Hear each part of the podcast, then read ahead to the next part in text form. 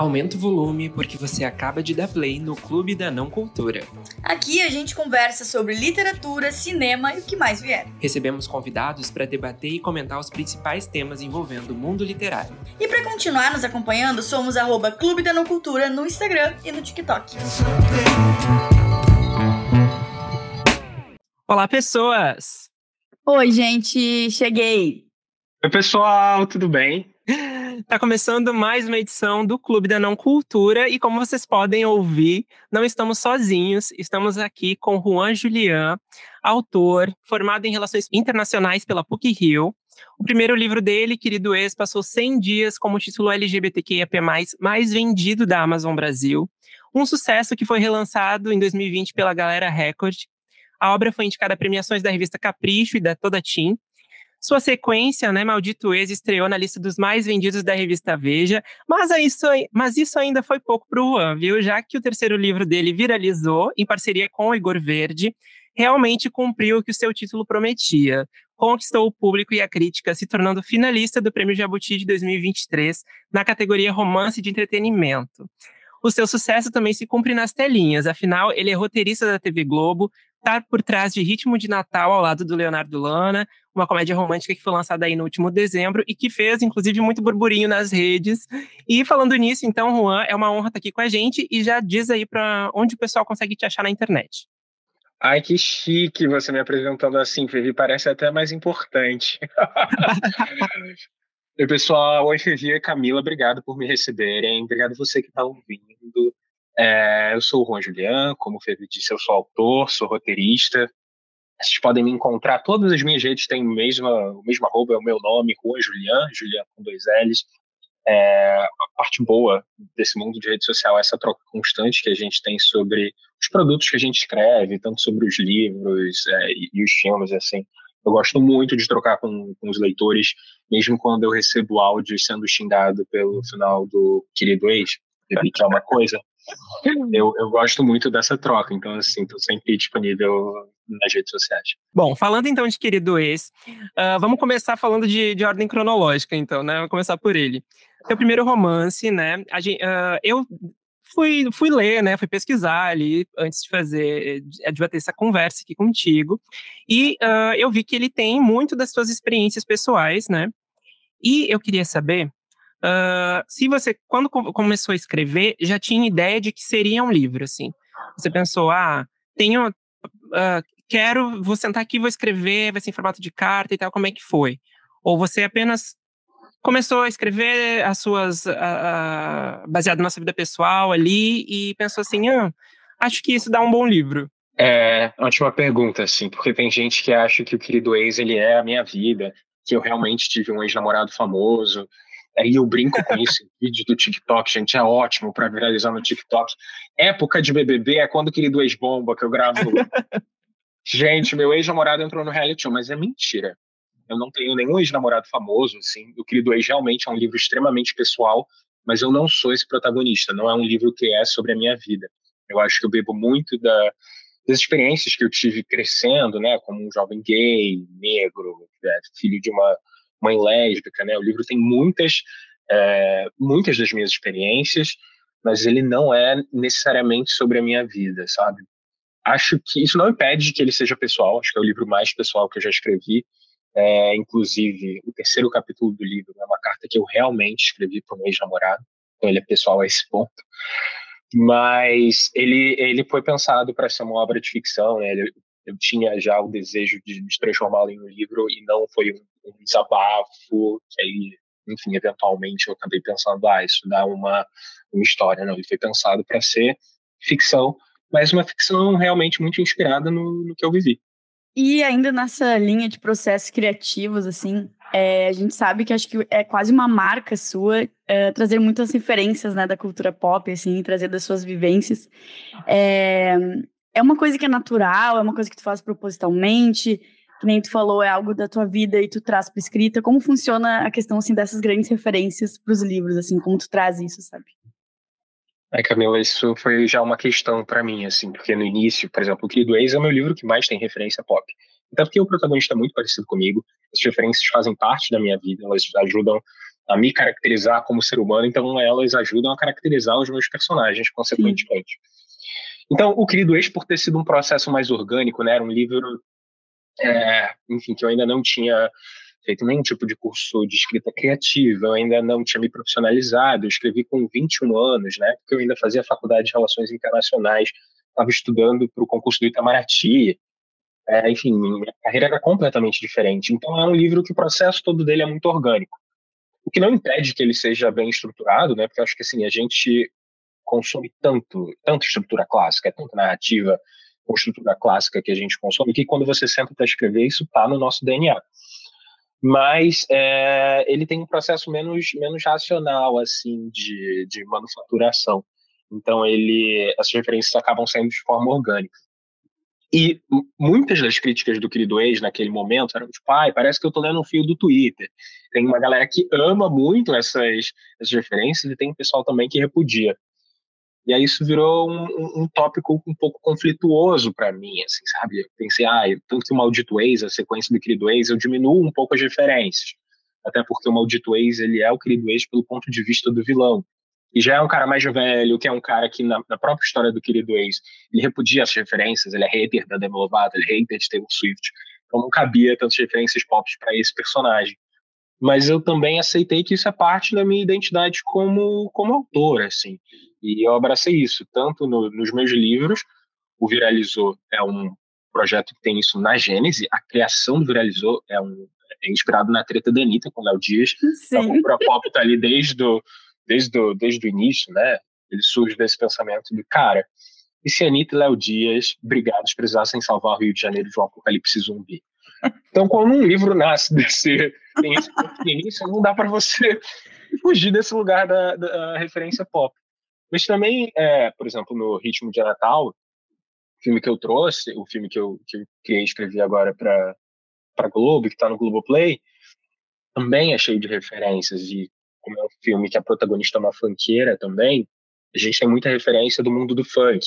E é muito legal ver como as pessoas gostam disso. Assim, tem corte no TikTok com um milhão de visualizações é com, com essas referências. Então, eu assumi como parte da minha identidade. Tem quem vai gostar, tem quem não vai gostar, mas assim, sinto muito. Se você abre um livro meu, você vai esperar encontrar referência pop, pelo menos por enquanto. E, e, na verdade, eu acho que não é sobre isso a, a cada autor, a, a, sua identidade, eu acho. Porque se você pegar um livro de muitos anos atrás, assim, uh, vão ter as referências populares daquela época, né? Vai ter a. A diferença, eu acho, é, é que aqui agora é muito visível, né? Você você está lendo ali, tu faz uma menção a Gretchen, a gente sabe quem é, então talvez seja um pouco uh, chatice mesmo do, do pessoal, sabe?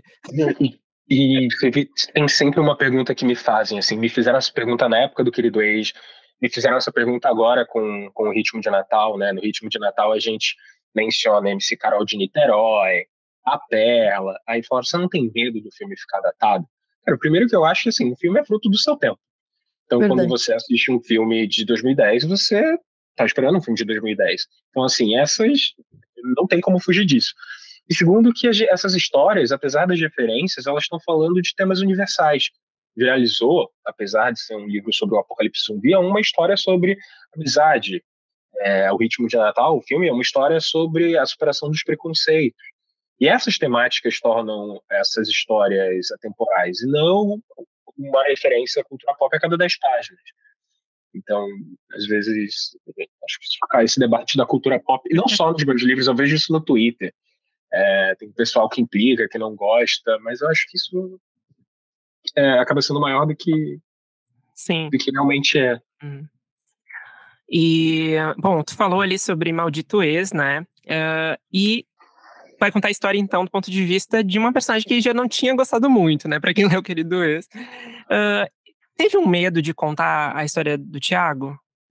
Ai, você falou isso, eu lembrei de um tweet, na época que a galera Record anunciou o Maldito Ex, que era assim, é, agora vão, é, pronto, agora vão romantizar o abusador, o abusador não tem que ter voz.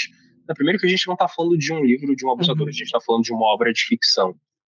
É, e acho que o, um, um dos meus maiores cuidados com o livro não é justificar os abusos do personagem, não é justificar as violências que ele comete contra o protagonista no primeiro livro, mas fazer uma, uma análise desse, desse personagem e entender de onde ele vem, entender por que ele é assim, mais do que uma tentativa de passar pano. Né? Então, ele vem dessa, desse desejo de contar a história de um protagonista que é complexo, de um protagonista que é mais diferente de mim, né? que é completamente diferente de mim, que o, o protagonista do Querido Ex, que não tem um nome, ele, ele é muito parecido comigo, né?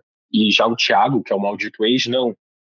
Então ele é, é até um exercício de escrita mais, mais complexo do que o Querido Ex para mim, porque eu precisei mergulhar nessa, nesse, nesse, nesse mocinho, né? Entender quem ele é, porque ele é assim.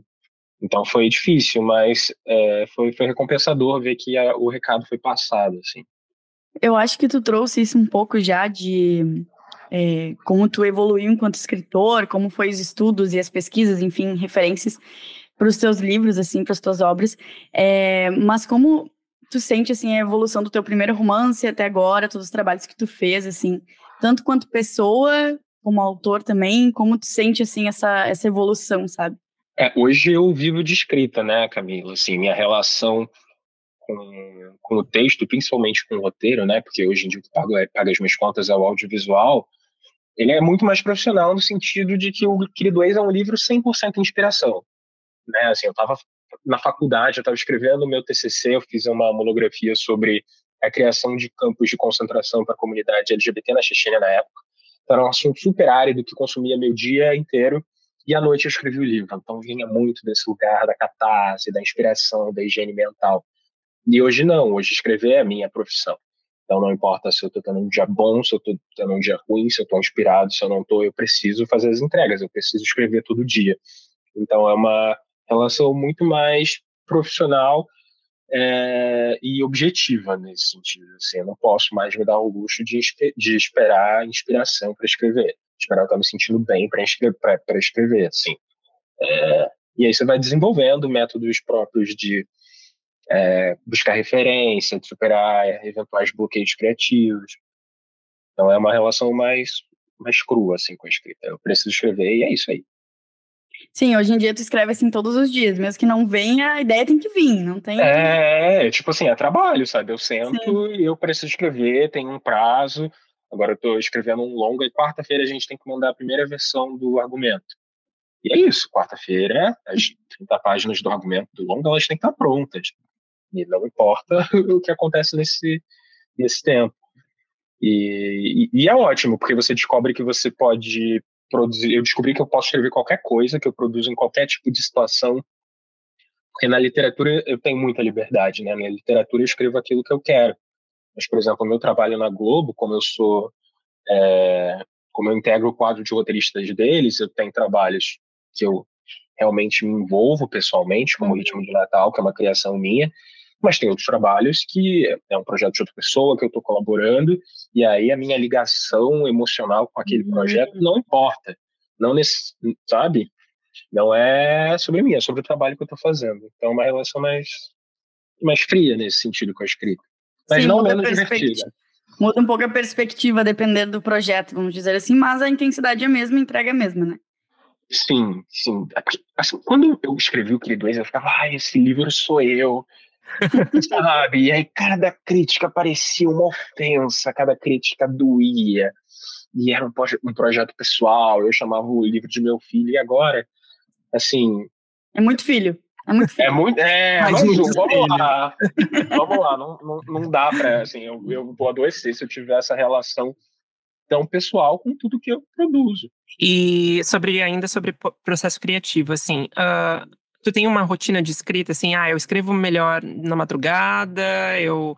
Tu tem essa liberdade, ainda assim, por mais que tenha essas entregas e tudo mais, ou é como é como é o teu dia assim? Tu acorda tu toma café e tu vai escrever como é que funciona? É, depende muito do, do projeto que eu estou envolvido naquele momento Felipe então por exemplo ano passado até dezembro eu estava numa sala de roteiro de uma série então, meus horários, eles giravam em torno dos horários dos encontros da, da sala de roteiro. Então, a gente se encontrava todo segunda, quarta e sexta, duas e meia da tarde. A gente ia das duas e meia às quatro e meia, e no restante do, do horário a gente tinha para produzir. É, então a minha rotina girava em torno desse, desse horário, né? Até porque eu tinha esse compromisso com as outras pessoas. E, por exemplo, agora eu estou nesse projeto de longa que só sou eu e mais uma autora, Renata Correia, que é a autora do, do Heinz Garritz, que ela é incrível, inclusive. E aí a gente tem uma agenda mais flexível. Então, é, semana passada a gente se reuniu duas vezes, o restante do tempo a gente produziu individualmente.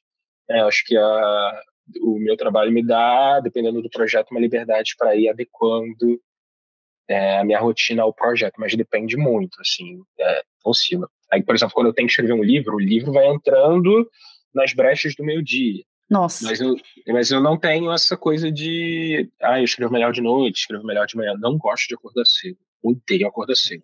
Passei minha vida inteira acordando cedo. Quem é do Rio de Janeiro vai saber. Eu moro na Taquara, eu estudava no Pedro II do centro da cidade. Eu acordava às 5 e meia da manhã todo dia. Então, assim, eu tenho pavor de acordar cedo hoje em dia. É, então, odeio acordar cedo, mas às vezes é necessário. Eu, eu, eu tenho uma curiosidade agora que a gente falou um pouco do audiovisual, assim, que é tanto trabalho que a gente vai falar de várias coisas misturadas aqui, né? Mas assim, queria saber como é que foi a ideia de Ritmo de Natal, é, qual foi a inspiração, como foi a parceria com o Leonardo Lana, como é que foi essa produção, assim, é, para ti, veio totalmente de essa ideia, como é que foi? Ai, Ritmo de Natal, a gente fala que não tem filho, mas, né, meu, é meu primeiro longa, né, meu primeiro projeto audiovisual aí ao ar. Eu até escrevi uma série antes do Ritmo de Natal, Reencarne, que é uma série de terror, mas ela ainda está sem data de estreia. E o Ritmo de Natal aconteceu muito rápido, assim. É, a Globo, no início do ano passado, eles fizeram uma reunião com os autores e eles avisaram que ia ter um novo núcleo de filmes, né, de filmes originais produzidos pelos estúdios Globo. Né, porque assim, você tem filmes da Globo Filmes, mas que são produzidos por produtoras de fora é, o Estúdio Globo, que faz as novelas, que faz as séries, não tinha o seu próprio núcleo de filmes. E aí eles é, encomendaram projetos de longa para os autores.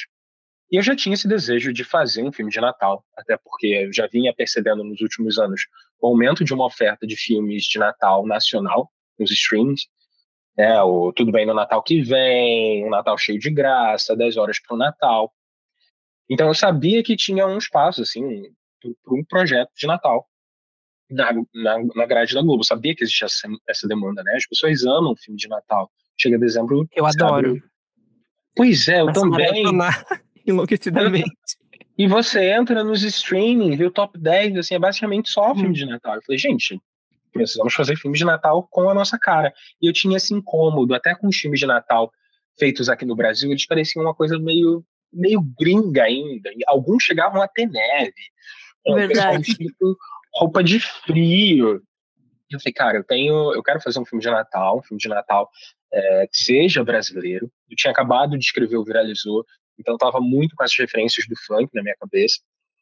E tem um debate que sempre me incomodou muito na literatura, que é essa diferença entre é, o que é literatura comercial, que é né, literatura que é só entretenimento, e que é alta literatura eu falei, cara, se eu projetar esse, esse tipo de, né, de dicotomia e debate para música e fazer uma releitura pop funk de Romeu e Julieta no Natal. E aí eu tive, tinha essa ideia original, já um pouco dessas famílias opostas, uma família do mundo da música clássica, outra família do mundo do funk, é, que precisariam sobreviver esse primeiro Natal juntas.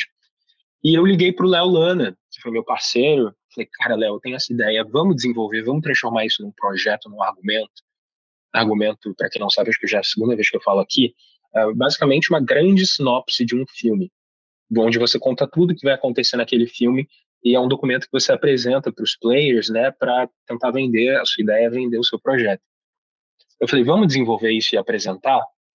É, o Léo assim, é uma pessoa incrível, ele é um dos maiores autores de comédia que a gente tem no Brasil. Ele é um dos criadores do Sensacionalista, ele já escreveu A Escolinha, Zorra, e a gente tinha trabalhado junto num projeto no passado, assim, um projeto de variedade que não foi para frente, mas a gente virou muito amigo e a gente sempre ficava nessa, cara, vamos fazer alguma coisa junto, vamos fazer alguma coisa junto. Então, quando eu tive essa ideia do filme de Natal, eu liguei para ele e a gente apresentou. Isso foi em abril do ano passado. Assim, as coisas no audiovisual demoram muito, mas em é, agosto, se eu não me engano, a gente recebeu um retorno dizendo que teve o green light é, e a gente tinha dois meses para escrever o filme. Então, assim, foi um filme escrito. Pois é, eu ia dizer isso. Foi em agosto e. Não, Entra assim, em produção, fazer toda aquela. Gente. A pré-produção do filme começou com a escaleta. A gente escreveu o roteiro de mais de 90 páginas em três semanas. O filme foi filmado em três semanas e três dias, editado em duas semanas para estrear a tempo do Natal. E foi Nossa. o primeiro filme desse núcleo dos estúdios Globo, né? Foi o primeiro filme original da, dos estúdios Globo. Foi uma loucura, foi uma correria, assim. O audiovisual tem dessas, né? Tem uma série que eu escrevi há quase dois anos, que eu não sei quando vai estrear, Uhum. e aí do nada surgiu um filme que eu escrevi em duas semanas e, e já, já foi ao ar, sabe? Foi um pouco esse o processo do, do ritmo de Natal. E só, só uma curiosidade, assim, como é que foi ter a Thais Araújo num texto que você escreveu? Não só ela, Vilma Mello também. Não, esse elenco A é incrível. A Tha- então, a Thaís, ela também é a protagonista do Reencarne, né? Dessa série de terror que eu escrevi com Hum. o Dor Verde, Amanda Jordão e o Elísio Lopes Júnior. E a gente acabou se aproxi- aproximando no, no, no set do Reencarne.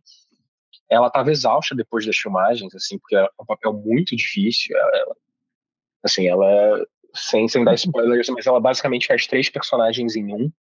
Né? Assim, tem cenas de possessão onde ela é a Uhum.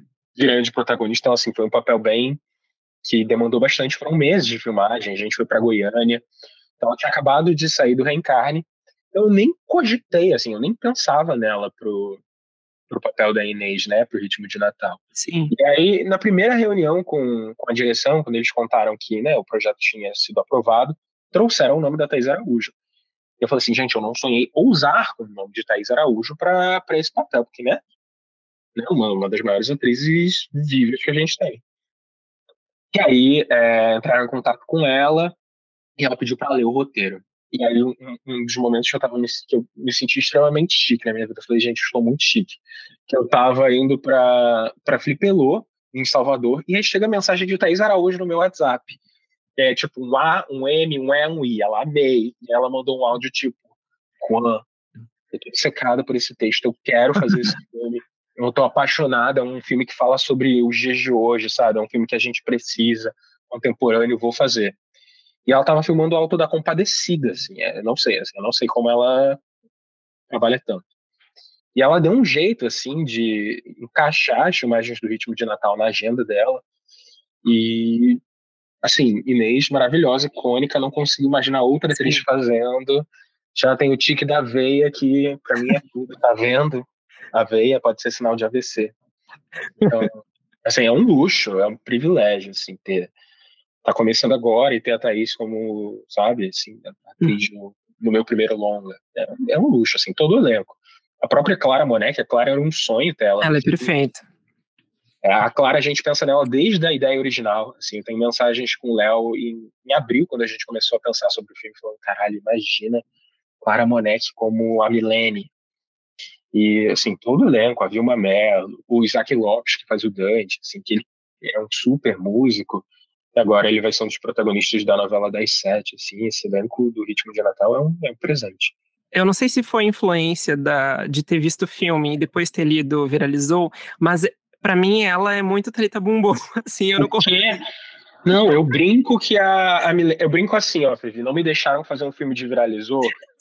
Que horror.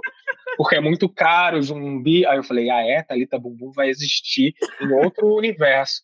Peguei Thalita Bumbum, botei um filme de Natal, agora temos orçamento para fazer um filme com, com Milene, mas assim, até Sentada Mortal é um paralelo com, com Garota Bumbum, gente, não deixa de ser. Uhum. Não vou mentir, é praticamente a, a mesma personagem em um universo diferente. Eu queria muito ver essa, essa, essa personagem ganhando vida, né? E eu falava, gente, meu sonho é que Clara Monek fosse Thalita Bumbum. E eu bem viralizou de presente pra Clara Monek, né? Falei, ó, Clara, tudo começou nesse livro aqui. Porque a Milene não existia, não existiria se não fosse a Thalita Bumbum. O ritmo de Natal, ele vem dessa pesquisa, desse mergulho que eu fiz no universo do pop funk carioca pro viralizou. Então, cara, são obras que estão muito conectadas. Falando em mergulho no funk carioca e do pop, é, como é que foi a construção, assim, de Viralizou? Porque eu tava vendo nos agradecimentos do livro, né, tu traz que foi um livro que começou a escrever ali naquela época de pandemia, depois quando as coisas voltaram, né, a, ao normal, vamos dizer assim. Então a gente entende a sátira da pandemia, a questão ali do apocalipse zumbi, mas como tu chegou nessa ideia, como transformou isso numa grande sátira, assim, como uniu também a fofoca, Léo Dias e a Anitta, como foi essa, essa, essa junção de grandes referências para o livro ser um livro tão divertido, tão icônico e tão leve, fluido, enfim. Acho que é um grande livro, mas eu fiquei curiosa de saber como é que foi essa construção, ainda mais um período que foi tumultuado para todo mundo, foi delicado, enfim. Ah, Camila, é, o viralizou é muito, como você disse, né? A, essa sátira do que a gente viveu na pandemia, mas através de uma lente que a gente não está acostumado é, a consumir tanto na literatura, que é o terrir, né? Que é essa mistura do terror com a comédia. É, eu sempre fui apaixonado por filme de terror, eu sempre é, fui é, apaixonado por esses tropos clássicos, assim, é engraçado como um projeto vai levando ao outro, né? Eu, eu tava escrevendo Reencarne quando eu comecei a escrever Viralizou. E Reencarne é uma série de terror. E eu só consumindo referências de terror, comecei a ler um monte de coisa do Stephen King, fiz curso de roteiro é, para filme de terror, um curso do, da roteiraria com o Dante Vescio, se não me engano é o nome do professor, que é incrível. Então eu estava muito mergulhado no terror e eu sentia falta de referências que fossem. A gente tem grandes filmes do, do, do terror nacional, até inclusive o Boas Maneiras, que tem a Isabel Zua, que está no Reencarne. É, mas eu queria fazer uma farofa, sabe? Algo que fosse mais na pegada do todo mundo em pânico, é, todo mundo quase morto, e que fosse genuinamente brasileiro. Então, é uma mistura desse desejo com as referências que eu estava consumindo para o Reencarne, que criam o Viralizou o Igor Verde, inclusive, que assina o Viralizou comigo, ele é, ele é um dos criadores do Reencarne, né? Ele estava escrevendo a série comigo. Então, um projeto vai um pouco levando ao outro, assim. É, tem um, um, fator orgânico, um fator subjetivo, que é, são essas ideias loucas, né? Tipo, caralho, se Anitta e Léo Dias lutassem contra zumbis no Rio de Janeiro. Mas também tem esse desejo consciente de, ó, que história não está sendo contada? Que recorte eu posso fazer dentro do que a gente tem? de terror dentro do que a gente consome é, nesse nicho e que a gente ainda não viu. Aí surge o protagonismo preto, o protagonismo, o protagonismo bissexual. Então vem é, é, um pouco consciente, mas também tem esse fator subjetivo, né, esse vômito de referências. Então, no, uh, tu e o Igor Verde, vocês estavam trabalhando na série, e aí estavam com aquela coisa da cabeça no terror, e aí juntos foram para Viralizou isso. Isso, eu liguei pro Igor, assim como eu liguei pro Léo, eu faço isso, né? Eu liguei pro Igor e falei, Igor, vamos escrever alguma história sobre Anitta e Léo Dias lutando contra zumbis no Rio de Janeiro. Gente, imagina ele ouvindo isso, como assim? É, e, não, o Igor é doido, o Igor super topou. E o Viralizou, ele surgiu primeiro como um projeto, um argumento, né? Um projeto de longa. Mas como é um projeto que ele é caro é. por natureza, né? Porque assim, o livro é uma road trip pelo Rio de Janeiro apocalíptico os personagens saem da Barra da Tijuca, precisam chegar a uma base militar em Niterói e vão cruzando esse Rio de Janeiro que está completamente destruído. E aí esbarram com um clube de ricos tentando sobreviver é, ao apocalipse, esbarram com uma seita. Então, assim, é caro, um projeto caro. E a gente sempre recebia o mesmo feedback de produtores, que tipo, cara, a gente adora a ideia, mas não tem como fazer isso nesse momento. Então, quando eu fui conversar com a Rafaela, eu tinha acabado, a Rafaela é minha editora na Galera Record, eu tinha acabado de publicar o Maldito Ex, a gente foi conversar sobre qual seria meu próximo livro, né? E eu só sabia que eu não queria mais falar sobre ex-namorados, eu também não queria é, escrever mais um YA clássico, assim, eu não queria cair na caixinha de autor que só escreve YA, porque eu consumo tudo, porque eu gosto de escrever tudo, eu gosto de transitar por gêneros diferentes, faz parte da minha identidade como autor. E aí, conversando com ela, falei, Rafa, eu tenho essa ideia, que a princípio é uma ideia para um filme, e eu falei essa frase, é Anitta e Léo Dias lutando contra zumbis no Rio de Janeiro. Uma fanqueira precisa se unir ao jornalista de fofoca que acabou com a carreira dela para salvar o Rio de Janeiro de um apocalipse zumbi. E ela não amou a ideia, comprou o livro na hora com essa ideia. Então, no livro a gente não tem orçamento, né? Então a gente pode fazer o que a gente quiser, a gente pode destruir a ponte Rio, Niterói, a gente pode botar gente caindo do Botafogo para shopping. Trio elétrico. Trio, tudo. A magia da literatura, Camila, é que não tem orçamento. Com certeza. E é curioso falar que começou, né, uh, como se fosse um longa, porque para mim é muito visual o livro. E eu, eu Camila, uh, imaginava as atrizes e as pessoas todas interpretando, assim, pra mim era como se eu estivesse vendo um filme ao invés de lendo um livro, sabe? Não sei por quê, porque, enfim. Então é curioso trazer isso, porque para mim foi muito visual, assim, eu via muito isso, tipo, num filme, assim, rindo e curtindo, sabe? Ah, que bom. É, isso, o Igor, assim, é o primeiro livro do Igor. E o Igor já trabalha como roteirista há bastante tempo. Ele já trabalhava há 10 anos na, na Globo quando eu entrei. Então, isso vem muito dele também. Assim, é o primeiro livro de um cara que trabalhou como roteirista a vida toda. Sim. E, e foi meu primeiro livro depois de estar trabalhando com, com roteiro também. Então, leva muito dessa influência que eu acho que torna a obra mais visual, que eu particularmente me agrada muito mais. Assim. Eu, sem brincadeira, eu acho que eu fiz umas 50, aos 50 destaques, assim, durante a leitura, porque tem tanta coisa boa de, de eu também. referência, assim. As referências. Eu Aí... acho que todo, é tudo muito bem uh, colocado no lugar exato e, e, a gente ri junto e se identifica. É muito, muito encaixadinho, assim. Eu achei que a galera não ia me deixar publicar esse livro, gente. Porque, assim, ele é, ele é tão explícito, ele é sabe, tão absurdo. Sabe então, que, que me, é o, que, o que me lembrou? Assim, uma, uma ref que veio, assim, o, o Barbie da Greta Gerwig, porque ela ataca tanta Mattel e eu fiquei pensando, tem tanta crítica aqui nesse livro que é, é tão é. nessa mesma vibe, sabe? Essa, com esse timing de comédia. Nossa, que fiquei, perdi até a palavra, porque, né, ser comparado a Barbie é ó. Mas o, o Jabuti, a gente doava muito com, com o Jabuti, Fevi. Eu e o Igor, a gente. Pô, gente, tem um, tem um capítulo. Eu não sei qual é a censura desse podcast, eu posso falar. Não, pode, pode falar, tranquilo. Tem um capítulo onde os personagens estão no meio de uma seita, começa uma suruba, uhum. antes de, enfim, uma suruba no meio do fim do mundo, e aí tem uma descrição da nossa protagonista Thalita Bumbum escorregando num pouquinho de porra que ficou no chão. E aí eu escrevi, escrevendo essa cena, eu olhei pro Igor e falei, Igor, esse livro aqui o Jabuti vai amar. Esse vai ser indicador Jabuti. e a gente tinha essa piada recorrente, se você for no meu Twitter, tem trechos do livro falando assim, ó, esse trecho aqui vai, vai garantir indicação ao Jabuti. Zoando. Porque eu, eu, nunca pensei que um livro sobre o apocalipse zumbi no Rio de Janeiro, onde a protagonista escorrega numa pequena poça de porra, fosse indicado ao Jabuti. eu falei, gente, projeta, essa coisa de projeção deve funcionar. É. Tanto que ser indicado ao Jabuti que, que ele foi. E, foi assim, bom, que surpresa. Agora você já falou aí do Jabuti. Uh, como é que foi? Qual foi a sensação, assim, da indicação? O que, que você acha que abre portas agora? Porque, assim, se, que nem você falou, se, se você botou uma cena lá que a protagonista escorrega na porta que estava acontecendo, então, assim, o céu é o limite.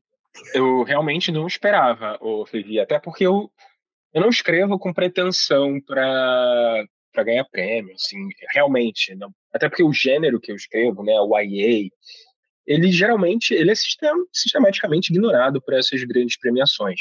É, então, eu, foi uma surpresa, assim, eu estava em reunião e aí meu celular começou a pipocar de mensagem, tipo, Juan, parabéns pelo Jabuti. E eu realmente achei que estavam zoando. Eu achei que fosse um eu falei, imagina, não é possível que o realizou tenha sido indicado ao Jabuti, sabe? É, mas, ao mesmo tempo, eu acho que o Jabuti fez muito bem de indicar o Viralizou, justamente por ser um livro tão disruptivo, por ser um livro que aponta novas vozes na literatura, que aponta novos gêneros, que brinca com vários tropos clássicos que a gente está acostumado a consumir. Então, assim, apesar do choque inicial, eu acho que é um livro que faz todo sentido e merece muito estar naquela lista de indicados, porque eu acho que se você olha a produção de literatura comercial nacional, ele realmente é um ponto fora da curva. Né? Ele, tanto do, gênero, do subgênero, né? do terri, assim, mistura de terror com comédia, é, os pontos que ele aborda, né? o fato dele ser escrito por dois autores pretos LGBT. Então é uma baita conquista, assim, e para a editora também. Foi a primeira indicação da Galera Record ao, ao Jabuti. Então foi, foi, foi um presentão, assim. Acho que o que muda daqui para frente é que eu vou começar a me apresentar sempre falando que eu sou indicado ao Jabuti. Mas sobre. Eu estava conversando com a, com a minha editora, a Rafa, sobre o meu próximo livro, né? E aí tem essa. Né, porque agora você é indicado ao Jabuti, agora. Mas eu tento não levar isso em, em consideração na hora que eu estou escrevendo. Eu vou continuar escrevendo do, do, jeito que eu quero, as histórias que eu quero, tema, os temas que eu quero abordar. E aí, se eu for surpreendido com indicação, ótimo, mas não é meu objetivo. Meu objetivo é dialogar com os meus leitores.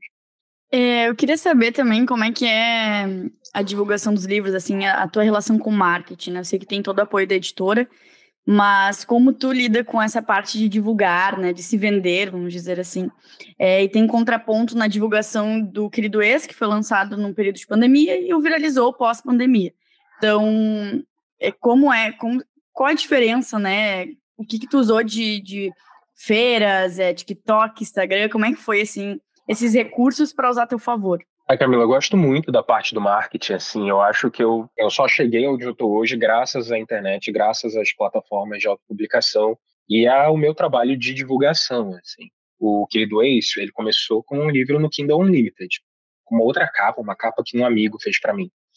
É, e quando eu decidi que eu ia publicar esse livro, que eu queria fazer ele chegar nas pessoas, e muito rapidamente percebi que não adiantava só eu subir lá na, na plataforma, no Kindle Unlimited, eu comecei um trabalho de formiguinha de construção de público leitor, de fazer parceria com páginas no Instagram, na época o BookTok ainda não era uma coisa, acho que isso foi 2018, é, páginas no Twitter, sorteio, e aí quando divulgavam meu livro e eu via, sei lá, um comentário de uma pessoa falando assim, ai que legal, me interessei, eu mandava DM para a pessoa falando, ah, você quer ler? Eu te mando PDF. Tava mandando meu livro para todo mundo. E aí o Querido Ex ganhou uma primeira tiragem física de uma editora bem pequena aqui no Rio de Janeiro, editora Transversal na época. Eu estava fazendo pós-graduação em escrita criativa, a, uma das professoras, ela tinha essa editora, ela pelas minhas redes sociais ficou sabendo do livro, do livro falou, ah, vamos fazer uma tiragem física? Eu falei, nossa, a minha chance, né? E aí eu fiz a minha primeiro grande surto de divulgação, que foi mandar cartinhas para todo mundo que eu conhecia que Querido Ex é um livro epistolar, né? São as cartas que esse menino manda pro ex-namorado. Então eu fiz uma lista assim de quase 400 nomes, 400 nomes de pessoas que já tinham estudado comigo, que já tinham trabalhado comigo, os leitores que eu tinha construído nesse é, período de tempo do e-book independente. Mandei mensagem um por um pedindo endereço, mandei fazer marcador e mandei uma cartinha individual para cada uma dessas pessoas convidando para o evento. É, porque eu sabia que, assim, eu ainda não tinha uma base de leitores, eu queria bombar aquele evento, e se eu não fizesse as pessoas, né, se eu não fizesse um convite individual, dificilmente aquelas pessoas apareceriam ali. E, assim, o evento bombou, a gente era uma tiragem de 150 livros, é, a gente esgotou em uma hora, teve lista de espera, deu muito certo, assim, e graças a essa ação de marketing. E depois disso teve a Bienal de 2019, eu fui todo dia naquela Bienal, eu moro perto da, do Rio Centro, então eu ia todo dia.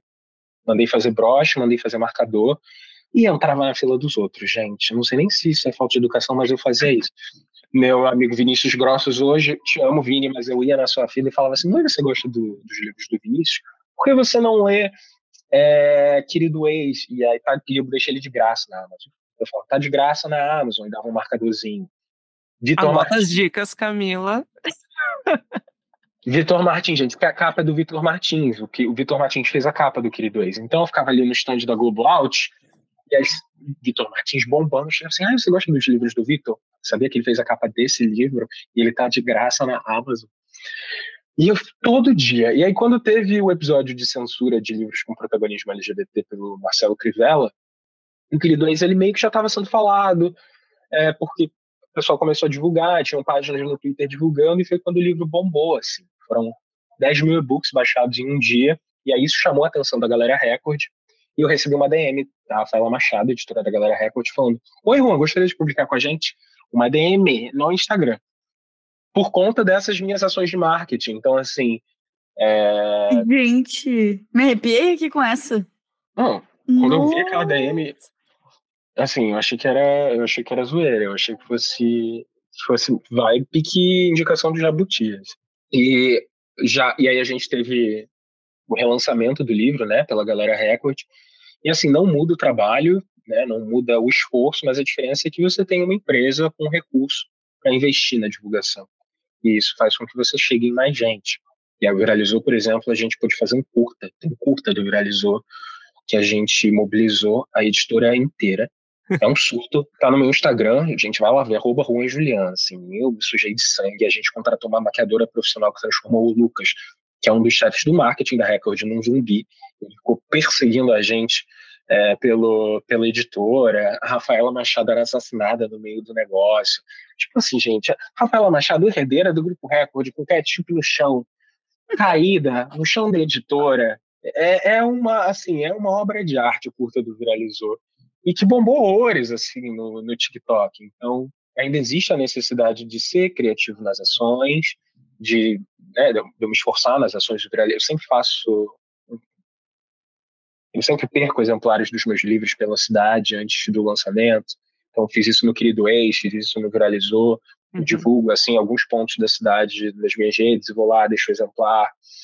É, já, os leitores ficam esperando, eu faço isso antes do lançamento.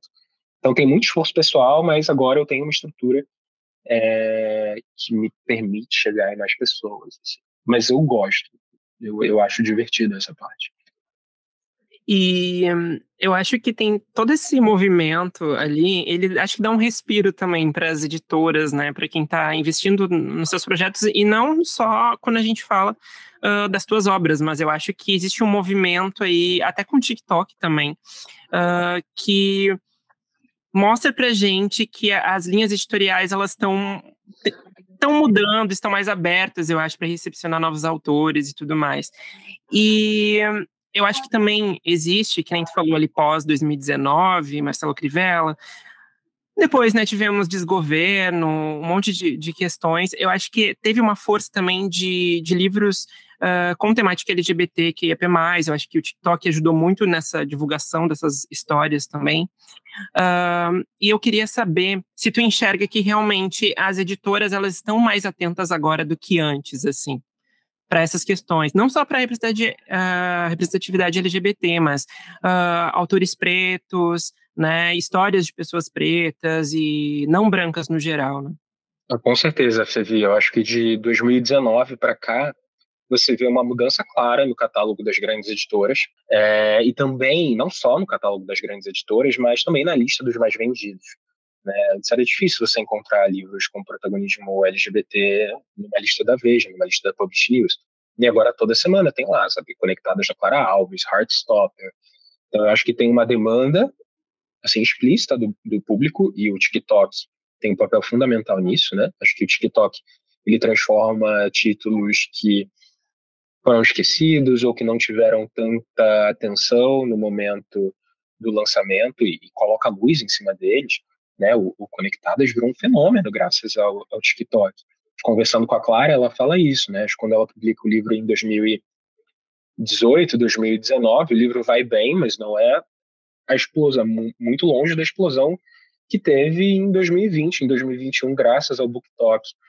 Então, acho que isso é consequência desse movimento de leitores sendo vocais sobre aquilo que eles querem consumir.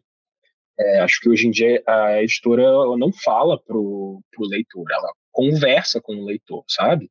É um movimento co-constitutivo. E, assim, é, e, e tá rolando, né? Tá funcionando. Eu acho que tem um descompasso muito grande ainda do mercado independente. Você tem é, um mercado independente assim efervescente, de, com novas vozes, com autores de todas as é, letras da nossa sigla e que as editoras tradicionais ainda não conseguem acompanhar. É, inclusive, Agora a gente tem a Maria Freitas chegando na, na Galera Record, né? Que é uma autora não binária com o Guilherme Cobra e a Garota de Outra Dimensão, que é um sci-fi, uma ópera espacial com é, protagonismo trans e não binário. Então, assim, é, as editoras estão tentando acompanhar. Acho que ainda existe um delay, mas também acho que é importante a gente olhar para casas editoriais menores, que fazem esse trabalho de publicar novas vozes constantemente, como o Se Liga Editorial, né? Eu tenho um livro de contos publicado por eles, é, O Filho da Noite Estrelada, que é um conto de Natal, que é uma releitura do Christmas Carol, mas pelo ponto de vista da mitologia urubá, com o seu Zé sendo o protagonista. Tem uma Sétima Onda também, que é um conto de Ano Novo, e que é uma casa que só publica autores LGBT e que a maior parte dos autores do catálogo eles são não brancos e todas as histórias têm protagonismo LGBT. É, então acho que mesmo não sendo tão tão fácil de encontrar esses títulos, eles estão aí, eles estão sendo publicados, seja no Wattpad, no Kindle Unlimited, nas editoras menores e aos poucos chegando nas grandes casas editoriais, né? É, é que nem tu comentou, acho que é uma via de mão dupla, né? As editoras veem que as pessoas têm interesse de consumir também, vão atrás de publicar esses autores, e que bom. E acho que cada vez mais esse movimento vai para frente, esperamos que sim, né? E que quem ainda não entrou no movimento, né, se mexa quanto a isso. E falando em editoras, eu queria saber, na verdade, uh, quais são as tuas referências, assim, na literatura, é, desde autores que tu consumia quando começou a ler, né, criança até agora, com um pensamento mais maduro, né, com outras perspectivas, até porque tu é autor, então acredito que muito do que tu é, lê vai ter esse impacto na tua escrita e vice-versa. Então, se tu tivesse que dizer hoje, vamos dizer assim, três grandes referências literárias, quem tu colocaria? É difícil, mas se fosse três, assim. Nossa, assim, porque eu, eu tento, eu leio muita coisa diferente daquilo que eu escrevo. Sim. Então, eu, por exemplo, eu tô lendo muito Murakami, e ele é completamente diferente das coisas que de um viralizou, de um querido ex. Mas eu também, eu amo, por exemplo, a Chimamanda, é, e eu sou muito influenciado também pelos autores da minha geração.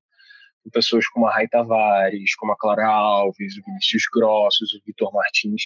Eu acho muito importante consumir os meus contemporâneos. Assim, a gente faz parte do, do mesmo movimento, a gente conversa com os mesmos leitores. Então, eu sou muito influenciado e motivado pelos autores nacionais da minha geração. Mas eu também fiquei obcecado esse ano passado pelo. Comprei vários quadrinhos dele. Junjito, gente, os quadrinhos do Junjito são incríveis, eu amo. Stephen King, adoro também. Mas é isso, eu leio muitos autores que são completamente diferentes daquilo que eu escrevo. Agora eu tô lendo os clássicos do Roald Dahl. Eu pedi, mandei a galera Record relançou os livros do Roald Dahl, né, da Fantástica Fábrica de Chocolate, Fantástico Senhor Raposo, Matilda. Eu falei assim, ah, vocês poderiam me mandar todos? E aí eu tô lendo todos, assim, então meu hiperfoco no momento é o Roald Dahl. Mas eu consumo muita coisa diferente do que eu escrevo. Bom, uh, eu queria. A gente está, acho que, se encaminhando para o final, assim, mas a gente já falou aqui, né, que os teus livros eles são muito embalados ali pela comédia, pelo humor e tudo mais. Uh, e acho que já é uma marca, assim, da, da tua escrita. Mas eu queria saber se, se, assim, tu pensa em daqui a pouco uh, criar histórias que fujam um pouco dessa parte de comédia no futuro, assim, tirando livros, né? No caso, já está fazendo isso com Reencarne, né? A gente sabe. Mas na literatura, assim, tu pensa daqui a pouco fazer uma, uma história. Uh, não vou dizer assim séria, porque eu acho que Querido Ex trata de temas bem pesados também, uh, mas com uma linguagem talvez mais menos divertida, assim, com menos referências também. Ah, Vivi, assim, eu não. Na literatura eu não penso tanto a longo prazo. Assim, no momento eu estou pensando no meu próximo livro e eu ainda tenho esse desejo de dialogar com o público jovem adulto, de falar sobre amadurecimento e de falar sobre esses temas pertinentes ao amadurecimento, que eles podem ser muito áridos, eles podem ser difíceis de, né, de, de serem digeridos, e a comédia me ajuda a falar isso de uma forma mais leve, é, me ajuda a comunicar melhor as minhas mensagens. Então, o que eu posso dizer é que, assim, meu próximo livro, ele é um pouco até um retorno às minhas origens. Eu acho que ele carrega o bom humor e, uh, e o deboche do Viralizou, mas uma narrativa mais contemporânea, como o Querido Ex. Então, no momento, eu, eu, eu sigo é, contando histórias com essa, com essa voz.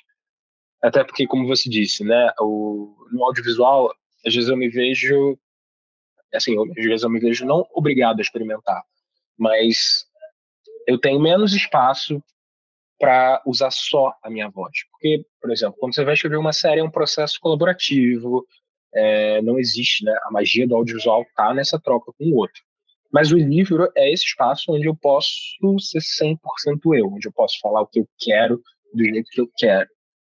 Então, no momento, não, assim, não, não, me vejo mudando essa, essa característica da minha escrita, assim, não sei daqui para frente. Mas o meu próximo livro, ele ainda é um, um IA mais contemporâneo, mais no formato do Querido Ex, mas com bom humor e o deboche do viralizou. Assim. Amamos aí um spoiler para os nossos ouvintes e também os leitores aí. E, para encerrar aquela pergunta clássica, né, que está sempre tendo nas entrevistas, assim, O que a gente espera do Juan Julian daqui para frente? Qual é o futuro enquanto autor, no audiovisual?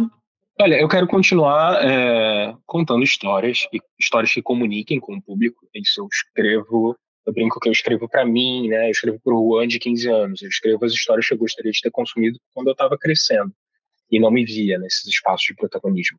É, acho que livro, provavelmente ano que vem, teremos um livro novo. É, Reencarne tá vindo aí, né? Que assim, é a primeira série que eu escrevi, tá filmada, esse terror protagonizado pela Thais Araújo, que deve sair em breve. Então, assim, eu tô num projeto no, no audiovisual, esse longa que eu tô escrevendo agora. Gente, tá babado, tá babado. E assim, não, a coisa do audiovisual é que eles te obrigam a não falar nada. Até o ah, momento que você contrato esquece, de, né? de sigilo. É, até que porque assim, tudo demora muito, são muitos anos. Então, você tá num projeto incrível uhum. agora, e assim, ele vai sair daqui a dois anos. Então, eu nem me atrevo a falar, e as datas sempre mudam, mas tá vindo muita coisa legal, assim, eu pretendo continuar é, traçando em paralelo, né, a minha carreira na literatura e no audiovisual, né, continuar sendo autor roteirista, roteirista e autor, mas ainda contando histórias que me representem. É a tua marca, né, a tua identidade, que é o teu forte, é o que as pessoas é, se identificam contigo também e gostam do teu trabalho. Acho que ficou muito claro, assim, conhecendo mais da tua história e da tua trajetória. E dito isso, é, quero agradecer por ter é, tirado um tempinho para conversar com a gente. Ficamos muito felizes, assim, por essa troca. Com certeza todo mundo vai amar, porque podemos te conhecer um pouquinho melhor. E deu vontade de ler mais uh, de ti e ver tudo que está envolvido, porque eu acho que é, é, um grande talento e uma representatividade muito forte. Então, obrigada mesmo. Estou até meio ah, emocionadinha. Obrigada. Que fofo. Bom, muito obrigado, Juan. Foi, a Camila já falou ali, acho que é uma honra pra gente te ter aqui, assim, uh, é muito divertido ler o que tu tem pra, pra, pra contribuir, assim, com, com, o mundo, com a tua arte, né, porque a escrita é uma arte. Uh, e é isso, muito obrigado. Espero que volte logo também para a gente bater mais papo, falar de outros lançamentos, quando o Reencarne estrear, quem sabe. Ai, por favor, gente. Não, eu que agradeço a vocês pelo tempo, pelo convite. Cara, parabéns por esse trabalho muito legal que vocês fazem. Hoje eu estava ouvindo a entrevista que vocês fizeram com a Vanessa, é, da Filha Primitiva. Uhum, o trabalho de vocês, é, é, com a Vanessa Passo, o trabalho de vocês é muito bom, assim. É muito importante para a gente, como autor nacional, encontrar esses espaços onde a gente pode falar do nosso trabalho. Né? Então, obrigado por construírem esse espaço para a gente, obrigado pelo convite. E para quem ouviu, né, e quiser ler meus livros, pode me seguir nas redes sociais também, mandar mensagem dizendo o que achou. Eu adoro trocar ideia. Tem um grupinho com os meus leitores no WhatsApp também. Então fica à vontade para me procurar nas redes, é arroba Julian, em todas elas. Estou no TikTok, no Twitter e no Instagram. Isso todas aí... as redes sociais. É a mesma coisa. é, a gente ia falar assim, ó, para divulgar bastante aqui nosso convidado, então todas as redes sociais, os links para compra na Amazon, né, dos livros dele, todas vão estar na descrição do episódio, assim como também arroba Clube da Não Cultura em todas as redes sociais possíveis. Ah, e aproveitar que você falou que vai ter link na Amazon. Gente, querido ex, tá R$19,00 na Amazon. Óbvio. Eu vejo, eu vejo o pessoal falando no Twitter, ah, que livro tá caro, o livro tá caro. A gente viralizou, tava R$21,99, querido ex, R$19,90. Então, assim, em vez de dar 200 reais no livro gringo capa dura com verniz, ah. quantas? Lê o autor nacional aí por 20 reais, gente. Tá aqui feito o jabá. É verdade. Perfeito. Então tá, gente. Muito obrigada a você que nos acompanhou até aqui. Um beijo até semana que vem. Um beijo. Obrigado, gente. Beijinho.